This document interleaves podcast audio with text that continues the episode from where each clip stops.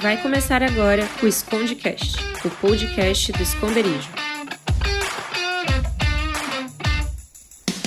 Fala galera, estamos no ar com mais um episódio do Escondecast, o programa semanal da galera do esconderijo. Aqui é o Junão e depressão não é frescura. Aqui é o Regison e a sua vida não é um descarte. Aqui é o Alberto e a vida que vale a pena é aquela que é compartilhada. Nossa, o que, que eu falo depois disso, né? Eu sou a Júlia e depressão não é falta de Deus. É isso aí, o assunto hoje é suicídio. É pesado, né? É bem complexo a gente falar, é, é, foge um pouco do que nós estamos acostumados a, a, a, tentar querer falar, porque ninguém quer falar sobre esse tema. É, na série Consequências, a gente acabou falando sobre suicídio, e apesar de pouco divulgado, né, um assunto extremamente difícil de ser discutido, mas extremamente necessário, principalmente nos dias de hoje, onde milhares de pessoas sofrem de depressão e, como ponto máximo, acabam interrompendo sua vida cometendo suicídio. É... Parece que tem uma lei que não permite divulgar né, os, os suicídios que ocorrem, mas frequentemente é, a gente acaba se, se, se, deparando com essa triste realidade né, de ver um filho, de ver uma esposa, um esposo, de ver, enfim, é, um pai, uma mãe perdendo alguém, alguém perdendo alguém porque alguém decidiu tomar uma decisão por si só, sem pensar em ninguém. E, e aí, qual a experiência de vocês com suicídio?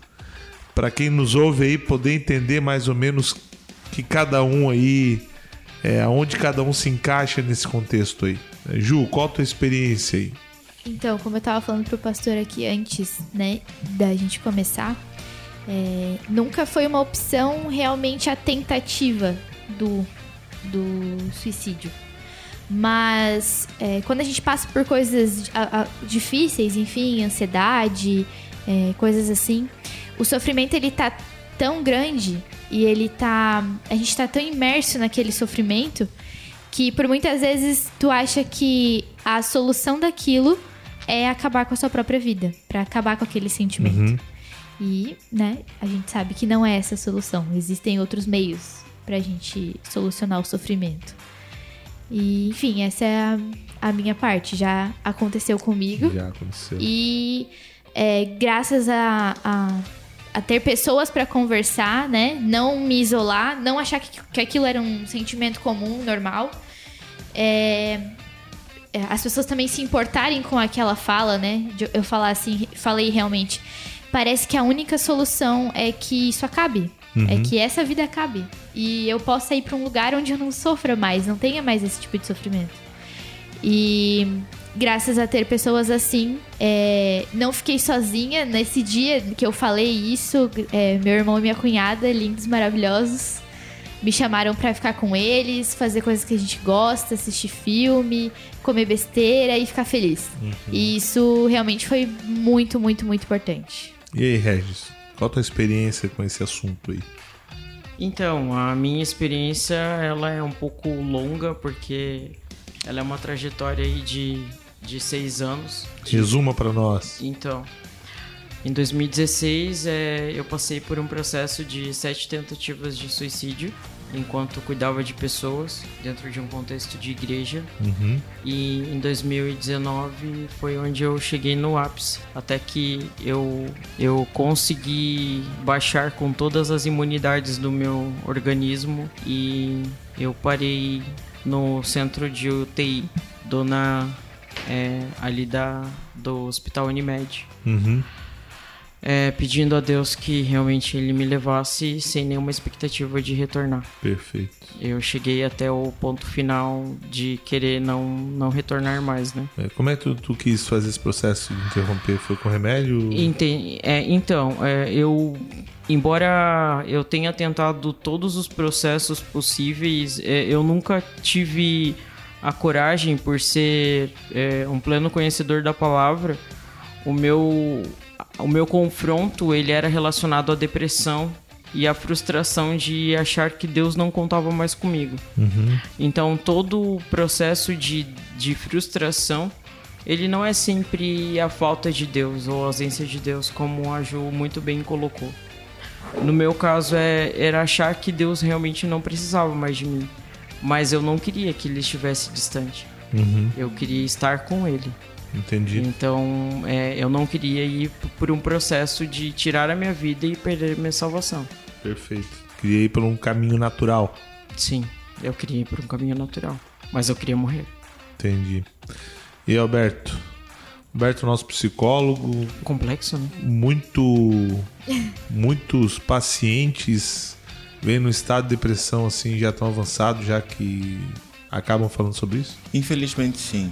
Você tem um, o, o- o suicídio sempre como um sempre como o último estágio ah, de um longo período de tentativas.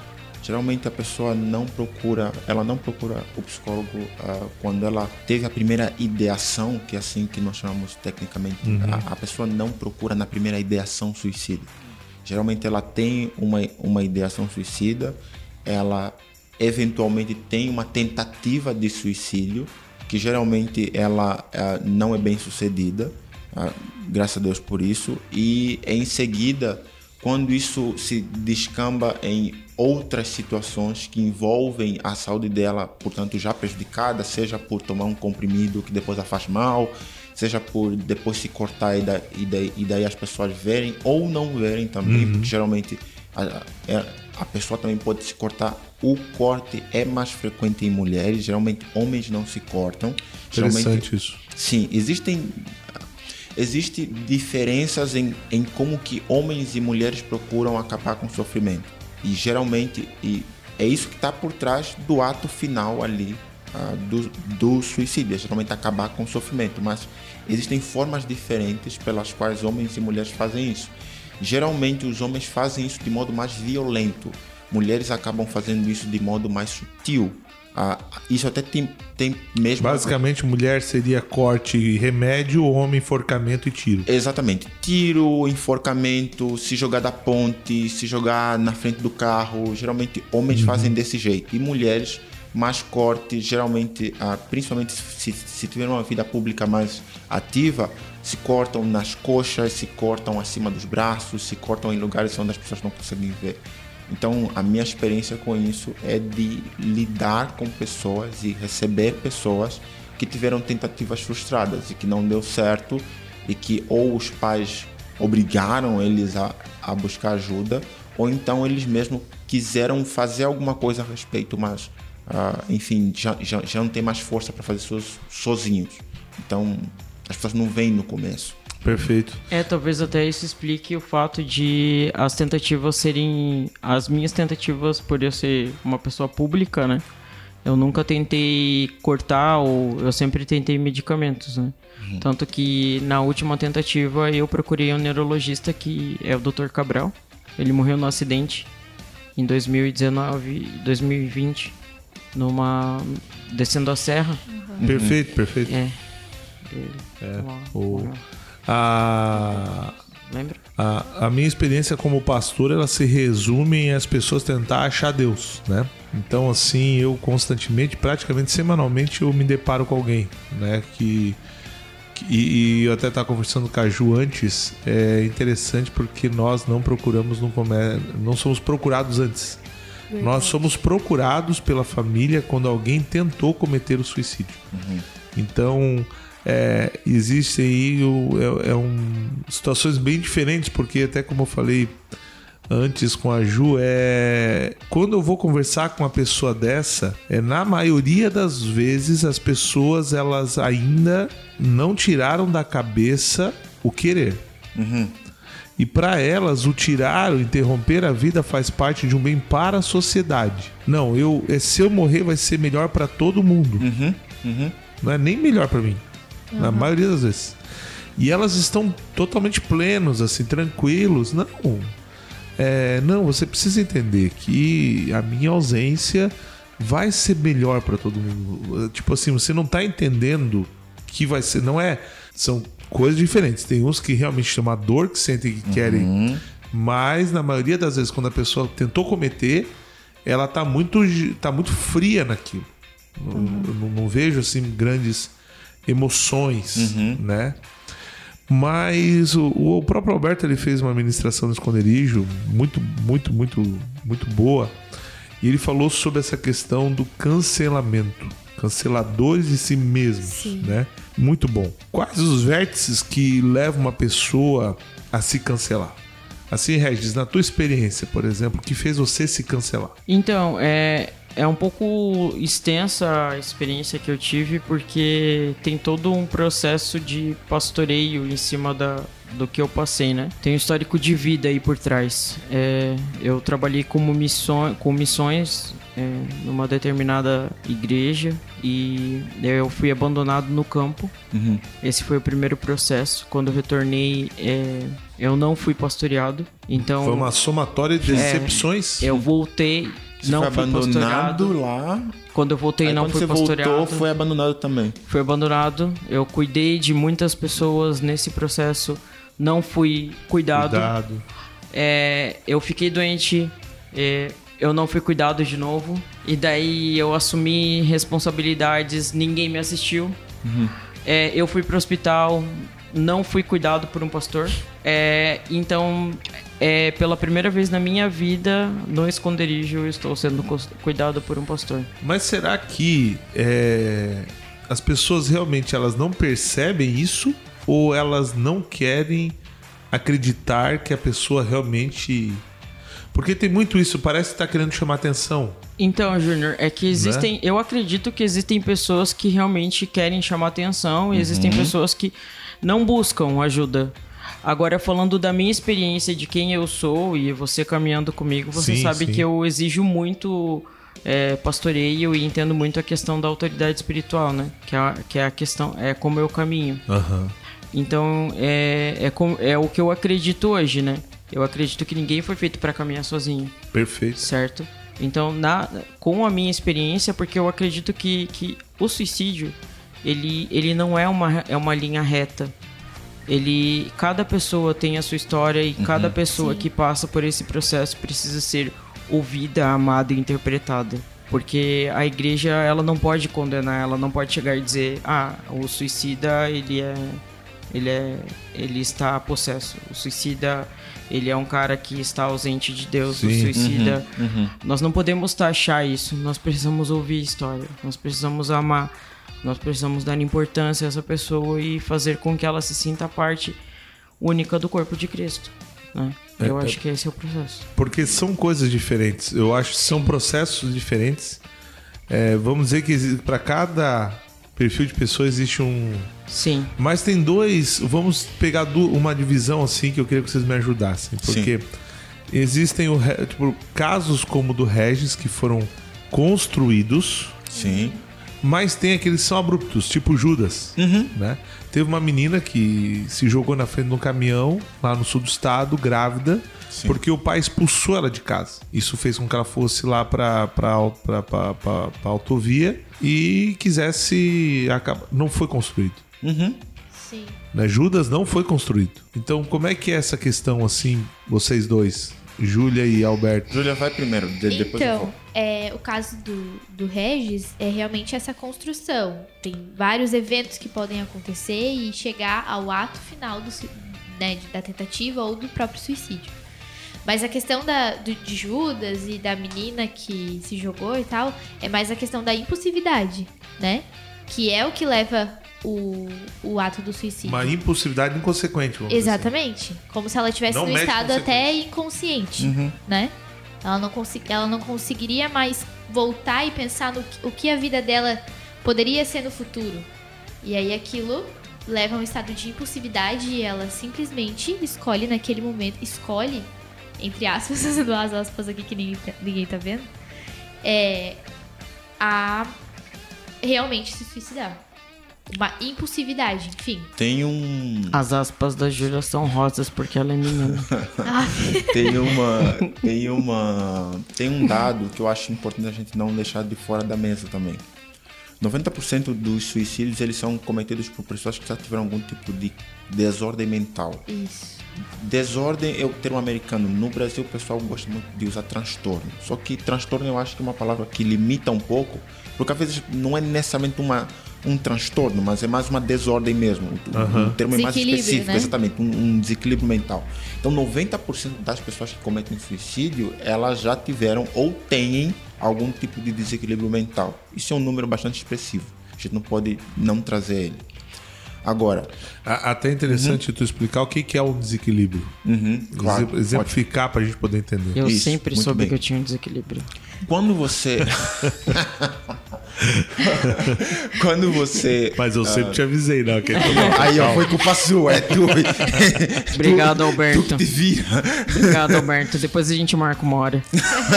Os meus horários Uba! são caros. Pra começar. Muito bem. Então, assim, ah, bem, primeira coisa que é importante, já que a gente vai falar sobre essa coisa de desequilíbrio, não existe uma vida que é robotizada. Ah, não, eu sou 100% controlado o tempo todo. Eu sou. Tá, tá, tá sempre tudo muito bem. Não, eu sou. é, isso não existe em lugar nenhum, em nenhuma pessoa. Isso não existe, tá? Isso não existe. É a primeira coisa. Antes de falar qualquer tipo de coisa, a gente precisa co- colocar os pingos nos is. Isso não existe. Alcancei meu equilíbrio Não, mental, vivo em depressão. Nossa! Vivo em depressão. sabe? Só se for desse isso, jeito. Sabe? Só pra gente Não, acrescentar uma informação importante, os is são deprimidos porque eles estão sempre sem pingos. Meu Deus do céu. Isso é muito importante. Eu nem entendi. Não, tudo bem. É que o Alberto falou, vamos Não colocar os explica a piada is. agora, depois a gente fala. Tá, então, ah, já que Ai, a que primeira horrível. coisa é não existe uma espécie de estabilidade geral, ideal, etc. Então, o que, que é desequilíbrio se não existe uma estabilidade ideal? Ora, o desequilíbrio é quando, apesar das oscilações que todos nós temos diariamente, isso é normal, apesar dessas oscilações, você vai numa oscilação tal que você tem um prejuízo muito forte dentro da, da estrutura da tua própria vida cotidiana. Então, por exemplo, você ficar chateado porque o teu colega de trabalho se aproveitou de uma tarefa que você fez como se fosse dele e daí o chefe elogiou ele, você ficar chateado com relação a isso, até ali tudo bem. Isso faz parte, Sim. dependendo de qual sejam os, os seus códigos morais e você tá também humano. Agora, apesar de isso ter acontecido e daí você ir para casa e você destruir as coisas e bater em todo mundo ou então O nível de coisas. desordem- Exatamente, porque existem dois elementos É a pedrinha no rio. Exatamente, porque são dois elementos que mais ah, a gente sempre olha eles quando a gente vai tanto determinar ou avaliar ansiedade ou depressão ou qualquer outro tipo de desordem mental, que é a temporalidade e a intensidade. A temporalidade é com que frequência isso acontece com você. Perfeito. E a intensidade é qual é o impacto emocional ou mental que você tem quando isto acontece. Então, geralmente, para cada tipo de desordem, para cada tipo de transtorno ou síndrome, esses são dois elementos que são muito importantes a gente nunca perder de vista. São pre- preliminares antes de qualquer coisa. Então, o ponto é que, se a gente está falando sobre suicídio, depressão e etc., a gente não pode deixar de lado o fato de que, geralmente, os casos eles acontecem por essas vertentes. Uma, há uma construção de uma série de eventos que acontecem, na qual eles geram um estresse tal, uma dor tal, um desespero tal, que a pessoa entende que isso aqui é, a- é, é a única resposta a isto que aconteceu. Tirar a minha vida é a única resposta. Existe esse percurso. Existe um outro percurso que é um, um percurso mais imediato, e esse percurso imediato entra aonde os casos que você falou, Judas, a moça lá que aconteceu, mas esse esse evento imediato ele é consequência do impacto. Então, o, o ponto central aqui é o, é o impacto. Então, o que acontece? O impacto emocional aconteceu e a pessoa não tem estrutura psicológica ou emocional para lidar com isso que aconteceu. Então, se ela não tem preparo para lidar com isso que aconteceu, de novo, aí, aí é onde ela se junta com o primeiro percurso. Tirar a minha vida é a única resposta a isso que aconteceu, porque eu não tinha condições para lidar com isso.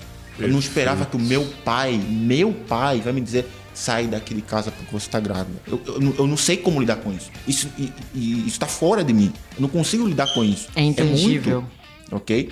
E o último e terceiro caso, daí uh, ele também é importante, li, ligado à estatística que eu falei, que são dos casos das pessoas em que, por exemplo, a pessoa tem um transtorno psicótico, por exemplo. Então, a, a, a, a pessoa alucina, a pessoa pode ter um episódio de mania de perseguição. Então ela tem a ideia de estar tá ouvindo vozes. Pessoa mais esquizofrênica, Exatamente, então a esquizofrenia leva ela a ter Sim, um. com certeza, com certeza. Por isso que 90% dos casos envolvendo suicídio estão relacionados ao A psicopatia, mental. né? Como, como, como geral. A psicopatia de, de modo geral. Então, não pessoa... só um desequilíbrio. Não, não só. Então a gente pode medir por esses três enfoques, mas geralmente o desequilíbrio é isso. É você saiu da curva daquilo que é aceitável. Perfeito. Isso aí, galera. Estamos de volta aí com o nosso Esconde Cash né? Falando sobre suicídio. Então, assim, galera, pergunta para a mesa aqui. O mundo moderno, né? O mundo moderno e suas exigências, certo? Exigências. A gente falou ali junto com, com, com o Alberto um pouquinho antes ali no primeiro bloco sobre três três grandes níveis, né? Tem o grande impacto. Pensa no rio, um rio sem vento, um rio, um, um lago parado. Então tem aquela pedra gigante caindo num lago, onde cria uma conturbação tão grande nesse lago que faz com que desmorone tudo. Existem também aquele lago parado onde cai várias pedrinhas, né? E existe aquela pessoa que não é um lago parado. Tem aquela pessoa que já é uma correteza, uma pessoa que tem desequilíbrios psicóticos, né? Dentro dessa analogia hoje, acho que o mundo ele está cada vez mais exigindo uma alta performance do ser humano, né? Nós não somos mais é, tratados como simplesmente robôs, mas super máquinas. Super máquinas por quê? Porque tem aquilo que o robô faz e tem aquilo que o ser humano faz. E o que o ser humano faz, ele tem que ser altamente potencializado. Você tem que ser a melhor mãe, você tem que ser a melhor esposa, você tem que ser o melhor pai, você tem que ser o melhor esposo, você tem que ser o melhor filho, você tem que ser o melhor tudo. E as nossas colunas hoje da nossa vida estão sendo construídas em varas de pescar, por quê? Porque não está tendo tempo. Uma criança hoje ela nasce e com três anos de idade ela faz inglês, ela faz balé, ela faz uma, uma arte marcial, ela já tem uma alfabetização. Por quê? Porque ela com 3 anos de idade ela não tem tempo mais de brincar, ela tem que ser um, um ser humano super evoluído, o próximo Albert Einstein tão desejado pelos pais.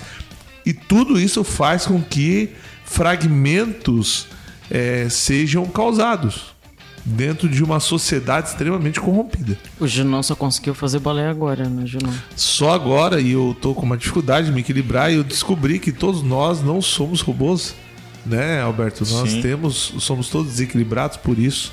Tenho tanta dificuldade com minhas ponteiras. Mas. e a Ju tem uma frase muito boa, né? Que nós somos o queijo. Nós não somos equilibrados, nós somos equilibristas. Mas a minha pergunta é, né? É, esse mundo moderno, o quanto ele tem impactado, sabe? E o quanto que essas exigências podem ser brecadas por nós mesmos para evitar esses desgastes a ponto de eu perdi um emprego, tirei a minha vida. Cara, você não perdeu o emprego, tirou a vida. Você teve uma construção de um ser que a sociedade cobra, um, uma super máquina que você viu que nunca vai conseguir ser. Sim e pediu, perdeu o, o, o melhor que você tinha na sua concepção. E aí, galera? Joga pra mesa aí. Então, é, a palavra de Deus nos. É, enfim, eu acho que. Posso? Claro, vai. Pode mandar. Então, galera. Tu é o crente. É, eu Eles sempre... são os psicólogos. Não, não, é que. Eu sou o que tem dúvida. Eu só. Eu acredito muito. Na, na verdade, todos nós acreditamos aqui, né?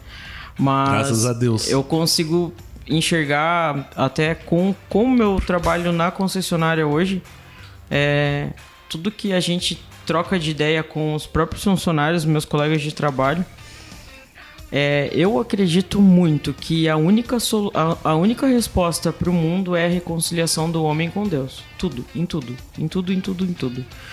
E a falta de, de sincronia, ou até mesmo essa, essa, esse formato que o Alberto estava falando, é, você vai ter essa disparidade e essa, essa falta de frequência, né? É, mas a palavra de Deus ela, ela, ela nos, nos orienta acerca disso, né? Que nós teríamos aflições e que a nossa fé seria é, é, testada, que e nós iríamos passar por aflição para que a nossa fé pudesse ser amadurecida em Cristo. Então, é, aí é que, que está grande, o grande enfoque de sermos igreja. Porque essas pessoas que elas sofrem com, com a influência da, das próprias doenças de psique e tudo mais, elas não conseguem é, controlar os seus impulsos naturais. Eu acho que a igreja, como é, é, Bill Hybels fala, ela é a grande responsável em estar presente na vida das pessoas. Nós, como igreja, somos os grandes responsáveis por estar presente na vida dessas pessoas. Né? Tiago fala que a responsabilidade da igreja é cuidar dos órfãos e das viúvas, né? Que essa é a grande responsabilidade da igreja. E, e, é, e eu vou um pouquinho mais a fundo, que são esses, essas pessoas carentes de espírito, pobres de espírito, essas pessoas que não conseguem controlar a sua, a sua carência emocional, que são totalmente de, é, pobres e é, vazias, pontos a, a, a carecer do seu próprio espírito de oferecerem a elas é, e descartar delas mesmas, né? Como foi a minha frase de impacto, né? Sim, mas no, no, no papel da igreja eu percebo que é, está no, no, na robustez das bases. Sim, só que eu acredito que no papel da igreja é, a gente tem uma ferramenta chamada discipulado. E essa ferramenta chamada discipulado, como o papel da igreja, que hoje trabalha muito, muito, muito com a empatia sobre é, trabalhar a unidade, eu acho que é, a igreja ela, ela para de, de ser superficial e ela se torna a igreja de Atos 2.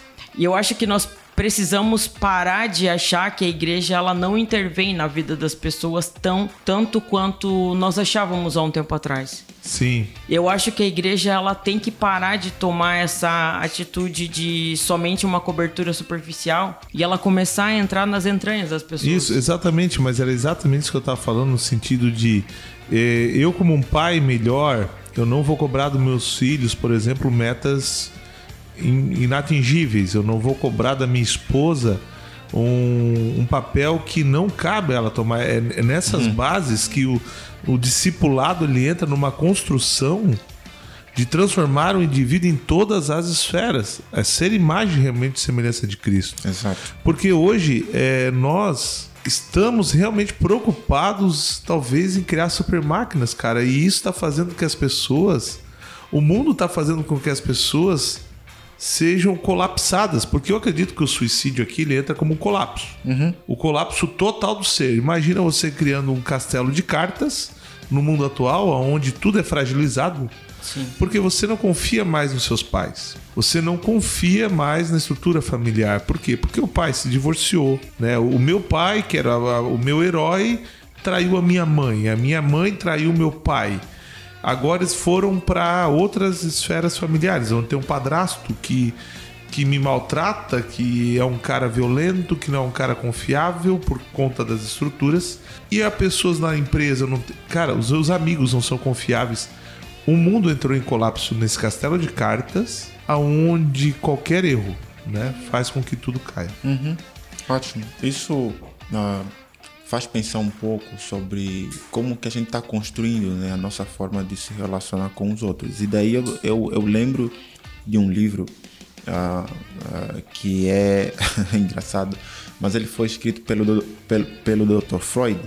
E nesse livro, o, o mal-estar na civilização, a tese dele era importante. E, e, e, eu acho que faz sentido trazer aqui. A tese dele era que nós criamos um tipo de vida insustentável ou seja, o jeito como nós organizamos a nossa sociedade não é sustentável a longo prazo.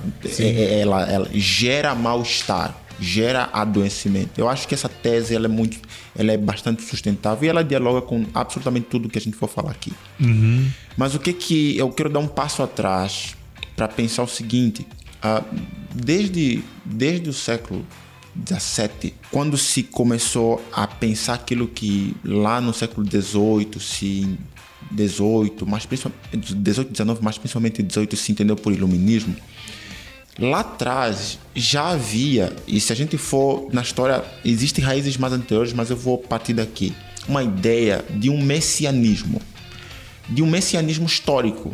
Que, que ideia é essa? É a ideia de você fazer uma transmutação de todos os ideais religiosos Sim. e você fazer com que eles sejam seculares a ponto de você garantir, em linguagem agora teológica, o céu na terra, só que sem Deus. Sim. Então você cria um ambiente de perfeição, um ambiente de tudo muito certo, perfeito, do melhor homem, da melhor mulher, da melhor criança, da melhor sociedade, do melhor sistema de justiça, da melhor ciência, só que sem Deus. Sim. Ok, muito bem. Então isso foi sendo. Alavancando a ambição humana. Exatamente, exatamente. É Então, um ambiente antagônico, né? Exatamente. Então a gente foi construindo uma série de coisas. Então Friedrich Nietzsche, no século XVIII, filósofo, chega e fala sobre a figura do Hubermensch, que é a figura do super-homem. Esse, esse super-homem que não é limitado pela moral dos homens inferiores. De fato, ele pensava assim. Isso depois foi desenvolvido pela irmã dele, que por piorar essa ideia deu base para mu muitas ações nazistas, inclusive. Ok, mas vamos voltar.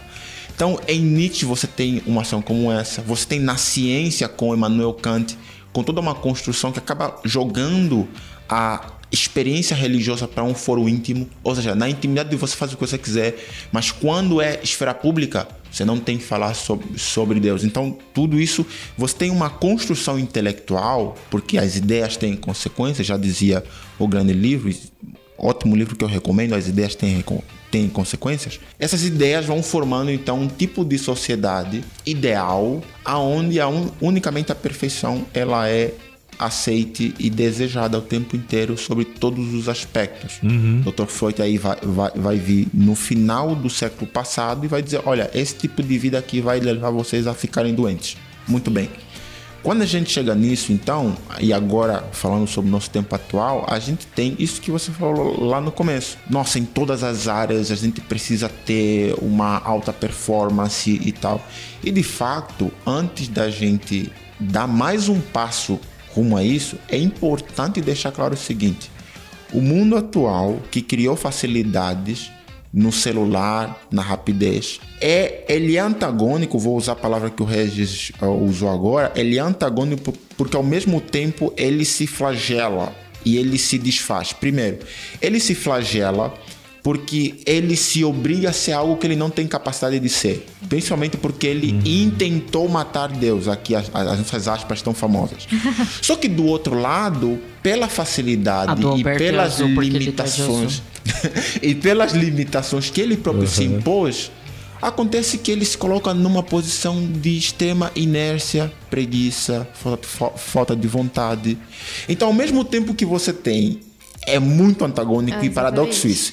Então, por um lado, você tem um mundo que criou condição total para falta de compromisso. Sim. Total para falta de força, total para facilidade, total para falta de empenho, total para falta de se dedicar de fato a alguma coisa que vale a pena, de entender o valor do esforço, de entender o que que as coisas não vão vir do nada. Só que do outro lado, há uma aspiração por um messianismo sem Deus que vai vir no mundo e todo mundo vai ser perfeito em todas as áreas. É um mundo caótico que não tem como dar certo.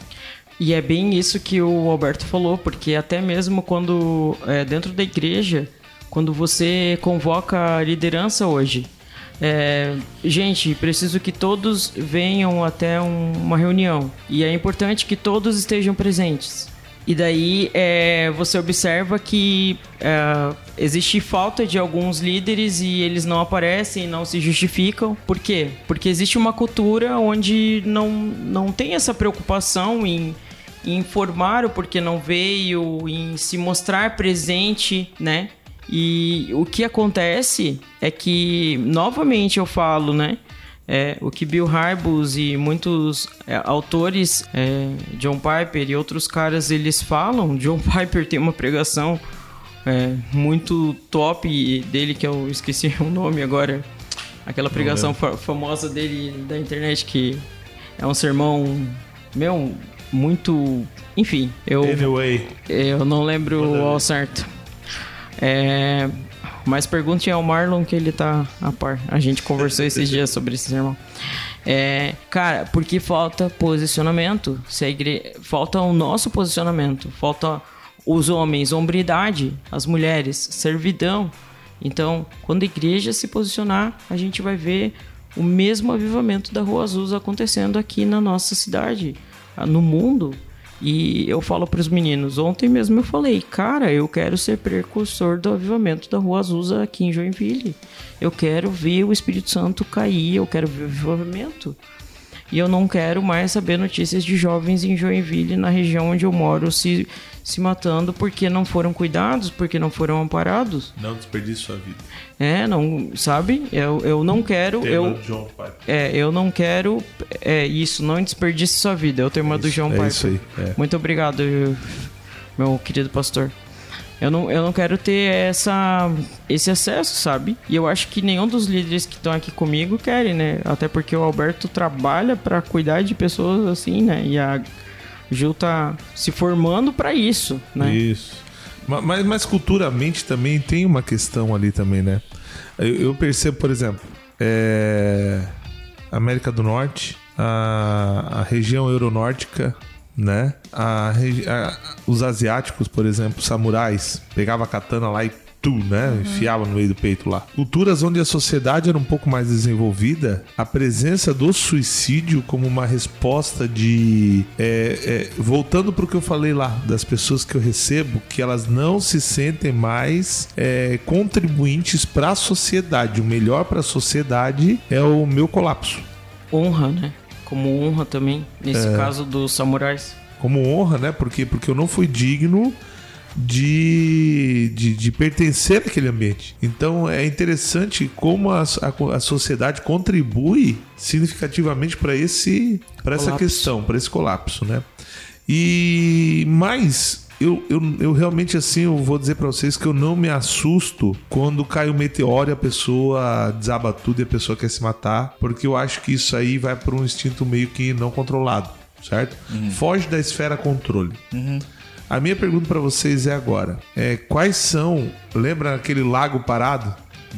Das várias pedras? das várias pedrinhas que começaram a cair. Tem pessoas que estão nos ouvindo agora que hoje ela escutou um não pode da mãe dela e ela tá pensando em falar assim, cara, por que, que eu existo? Né? Foi pra empresa, o chefe falou assim, olha, aquele aumento não deu e inclusive teu contrato não vai existir mais. E a pessoa, como reconhecer aonde eu estou dentro desse processo? Essa é a minha pergunta para vocês. Como alguém de fora que tô hoje sofrendo várias ameaças de várias pedrinhas. Como saber se realmente amanhã eu não vou ser um próximo numa lista que não é que não é revelada? Entendi. né? Ótimo. Como perceber? Por quê? Porque eu posso estar vivendo isso hoje e eu não estar ciente de onde eu estou. Tá entendendo? Como perceber isso?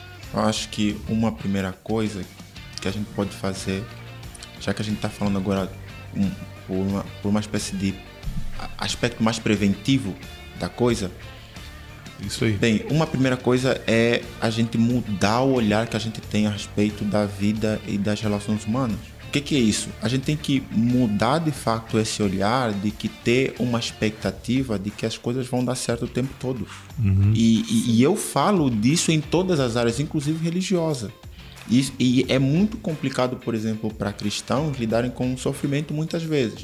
Isso até parece paradoxal, porque, olha, o, o Reis acabou de citar o- a passagem onde Jesus nos adverte que no mundo tereis aflições.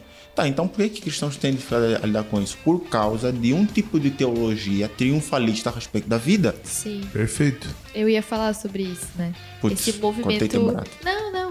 Esse movimento coach Uhum, De também. que você tem que ser o melhor naquilo que você escolheu. E vem antes lá, teo- teologia da prosperidade. Exato. E vem lá antes, inclusive, naquele movimento messianista de trazer o- o- a, a- a perfeição na terra sem Deus. Entendi. Ok? Então, ah, eu acho que a primeira coisa, a gente tem que re- reformular o olhar que a gente tem a respeito da vida. Qual é o olhar saudável e real a respeito da vida? No mundo, três aflições. O mundo jaz no maligno, mas tem de bom ânimo porque eu venci o mundo. Maior é o que está em vocês do que aquele que está no mundo. Veja, há essa dualidade a respeito da vida de que ao mesmo tempo que coisas ruins acontecem. Agora, a gente está aqui agora conversando com ar-condicionado, com eletricidade, e tá muito agradável aqui. Agora mesmo, em algum lugar do mundo, tem coisas horríveis acontecendo para várias pessoas. O mundo tem quase 8 bilhões de pessoas. Isso está acontecendo. Mas ao mesmo tempo, você tem quatro pessoas aqui falando sobre um conteúdo que alguém em algum lugar vai ouvir e isso vai lhe fazer muito bem. Talvez ela não vai cometer um suicídio por causa disso que ela está ouvindo agora. Entende? Perfeito. Então, a- o olhar, a primeira coisa, do ponto de vista preventivo, é a gente mudar o olhar que a gente tem sobre a vida. Coisas ruins acontecem a todos os seres humanos o tempo inteiro. E a gente eh, tem que mudar isso dessa auto e fragilização e essa tendência muito rápida a uma nossa, tudo acontece comigo, ruim. Não, não, não é só com você, é com todo mundo. Só que não é só isso que também acontece, ao mesmo tempo coisas boas também acontecem. A gente tava num GP, ah, onde esse também foi, foi, foi um GP muito importante, foi mais recente. Um rapaz disse assim: Olha, eu tenho um amigo que ele é muito chegado e ele, poxa, 25 anos, ele descobriu que ele foi adotado. E poxa, e aí o semblante da pessoa falando caiu. Ele falou assim: Poxa, ah, que, que bad, né, mano? Ele, ele eh, foi adotado. Como 25 fosse uma coisa terrível. E, Né? e, e a mentira e tal, não sei o que e tal. E eu, na hora, não, não, não, não, não, não, não, de jeito nenhum. Não! Pelo contrário! Que maravilhoso! Tem, pensa comigo, tem alguém que não tinha motivo para te escolher. Te escolheu e depositou em você todo o seu amor voluntariamente, sem receber nada. É claro que, ah, não, ela talvez recebeu a, a possibilidade de ser mãe. Não, não, mas antes disso, você foi amado. E ninguém vai entender melhor o amor de Deus do que, essa, do que esse teu amigo. Ninguém. Porque foi isso que Deus fez conosco. E quando ele sair na rua, ele vai na rua e ele vai amar as pessoas, não porque elas fizeram algo para ele, mas porque ele voluntariamente sabe que é possível você parar de olhar para você mesmo e olhar para o outro e amá-lo sem ele te dar nada. É possível isso. Só que de novo, você só vai fazer isso se o teu olhar a respeito do mundo e da vida não está demasiadamente deturpado por essas ideias de perfeição o tempo inteiro, seja você cristão ou não. Maravilhoso, é isso aí. Muito bom. Enfim, eu vou deixar o resto contigo, porque que eu acho que isso aqui é falar? mais importante ainda. Não, mas é exatamente isso. É, eu até escrevi aqui, né, que você se torna aquilo que você contempla. Então, se você tá contemplando a sua vida só de um jeito ruim, de, de- das coisas que aconteceram de ruim, é óbvio, você vai caminhar continuando, con- é, continuamente olhando para aquilo que é ruim e tudo vai parecer ruim e tudo vai ter um viés negativo. Mas a partir do momento que você começar a olhar para as coisas positivas, parece um pouco coach, mas é diferente. Né, Alberto? É que diferente. é. Não, você, você não precisa ter, inclusive, receio de falar sobre isso, porque ao mesmo tempo, olha, olha pra Bíblia. Sim. Olha pra, pra Josué, por exemplo, 1,8. Ei, seja, Seja forte, forte tenha bom ânimo. A gente vai falar o quê? Não, Deus estava bancando um motivacional. Sim, Deus estava fazendo isso com aquele, com esse jovem, 30 e poucos anos, a tradição aponta, porque era preciso naquele momento. Deus já tinha contado com Moisés para dirigir o povo com sabedoria. Deus agora precisava de alguém extremamente motivado, focado em liderar o povo rumo às batalhas. E tá tudo bem. Agora, a vida cristã não é só isso. Vou É te verdade. contar meu testemunho. É isso aí, pessoal. A Thomas Edison, ele. Não, quando Ju, ele... não. Oi? Vou te contar os meus É testemunhos. isso aí. Minha semana como é. Mas Thomas Edison, quando ele, quando ele foi fazer a, inventar a lâmpada, né? Ele, ele errou mais de mil vezes, né? E só teve uma forma que ele conseguiu realmente fazer, né? Coitado. E quando foram falar para ele, poxa, que pena, que pena que você errou tanto. Ele falou, não, eu descobri mil formas de não fazer. Verdade. né? E- Mil formas de não fazer. O que, que é isso? Isso é um posicionamento. Então, assim, ó, é. Todo mundo tem o direito de errar. Todo mundo. Porque todos pecaram e estão destituídos. Todo mundo errou. Todo mundo falha. Falhar faz parte do ser humano. E só falha quem faz. Quem não faz, não falha, não comete erros. Então, procure o Senhor, não se julgue, não se cobre, não exija demasiadamente mais da- do que a sua força ou do que você pode fazer. Eu sou um cara extremamente grande, pesado. Eu não vou correr uns 100 metros igual o Bolt correria nunca, porque fisicamente eu não consigo mas eu tenho certeza que eu vou cantar melhor do que ele, né? Então tem pontos em mim que são melhores do que um cara que para o mundo é um gênio da corrida. Mas para ele eu posso fazer algo que ele nunca vai conseguir fazer, porque cada ser humano tem a sua individualidade. Tá quase E- dançando que nem a Xuxa. Já tô quase dançando igual a Ju, né? Só falta agora ter um pouco melhor de destreza com os panos, tá entendendo? Mas estamos melhorando nisso. Galera, estamos ficando por aqui. Avisos. Vai lá no nosso site esconderijo.org, acesse ele, veja, nos conheça melhor tudo aquilo que a gente produz, tudo aquilo que a gente faz, conhece o nosso GP, os líderes de GP que nós temos. Vai lá, conhece os nossos ministérios, tudo que a gente faz está lá. Também vai lá no YouTube, acessa lá o Esconderijo Play e dá uma olhada nas nossas ministrações, dá um likezinho, fique por dentro. Acesse também o nosso Instagram, esconderijo, e fica por dentro lá das nossas fotos, dos nossos textos, dos nossos produtos. É maravilhoso. Tudo que a gente faz é com muito amor, com muita entrega para que você seja transformado, para que você conheça Jesus, para que você receba a vida. Então, pessoal, se despede, nossa mesa despede, Ju. Obrigado. Tchau, gente. Muito obrigada. Foi muito legal. Alberto Melquisedeque. Obrigado pela oportunidade, é um prazer sempre estar aqui e que você possa ficar bem. Ah, Regis. Tchau. Gente, Alberto. procura ajuda, por favor. É isso aí, Alberto. É, para esse podcast, qual que é o teu Instagram? Meu Instagram é arroba Alberto Samucuta, S-A-M-U-C-U-T-A ponto psi. Vou repetir, arroba Alberto Samucuta, S-A-M-U-C-U-T-A ponto psi. Instagram. Tu quer deixar um contato de Top. telefone? Sim, eu posso deixar sim. Ah, é o 47 9628 5661 9 9629 eita Deve ser. é, tá, é que eu tô confundindo com o novo número mas é assim 47 DDD 9 9628 5661 agora sim Pessoal, é, isso que nós estamos fazendo aqui é tentar ajudar pessoas. Não tente fazer nada sozinho.